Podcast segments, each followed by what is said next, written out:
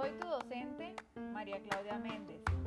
Hoy vamos a ver en nuestra clase de física la energía y clases de energía.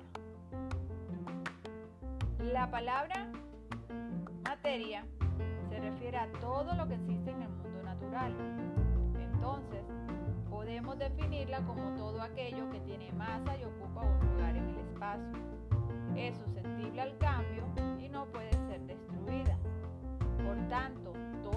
cosas que conocemos, tú, nuestras casas, mascotas, árboles, agua, celulares, ya sean vivos o inertes, naturales o artificiales, están constituidos por materias y a toda porción limitada de materia se le llama cuerpo. ¿Te has fijado que todo a nuestro alrededor está cambiando continuamente? Los cuerpos se mueven de las sustancias cambian de estado, los aparatos eléctricos funcionan, los alimentos cambian al cocinarse, las sustancias arden, entre muchos otros cambios. Todas estas modificaciones en la materia se deben a la energía. Te explico mejor.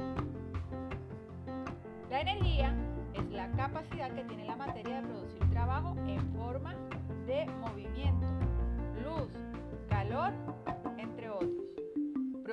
los cuerpos cambios o transformaciones en ellos mismos o en otros.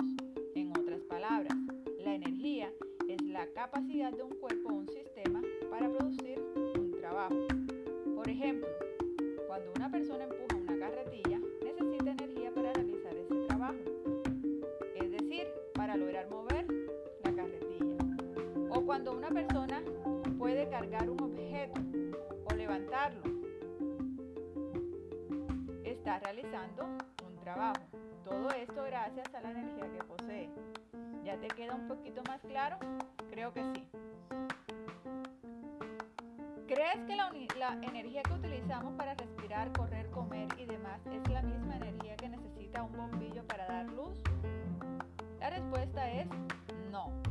La energía se manifiesta de diferentes formas y existen La energía se clasifica en dos grandes tipos, la energía potencial y la energía cinética. La energía potencial es aquella que posee un cuerpo gracias a su posición en el espacio o a su composición química y cantidad de materia. Por su parte, la energía cinética es aquella que posee un cuerpo gracias a su movimiento en el espacio. Esta razón, cada vez que nos hablan de energía cinética, nos están comunicando una característica del movimiento de los cuerpos. La energía potencial de un objeto se transforma en energía cinética.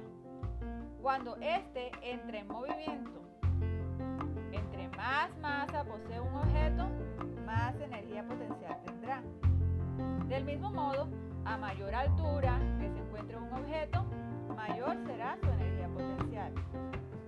Energía tiene varias propiedades, se transforma, se presenta de muchas formas y puede cambiar entre ellos. Un tipo de energía puede convertirse en otro y se conserva. Es decir, permanece constante cuando pasa de un cuerpo a otro. Esta característica se conoce como el principio de conservación de la energía y es importante para entender la energía. Esta, al igual que la materia, no se crea ni se destruye, solamente se transforma. Esta ley es importante y necesaria para entender los fenómenos que suceden a nuestro alrededor. Esto ha sido todo por hoy. Nos vemos luego.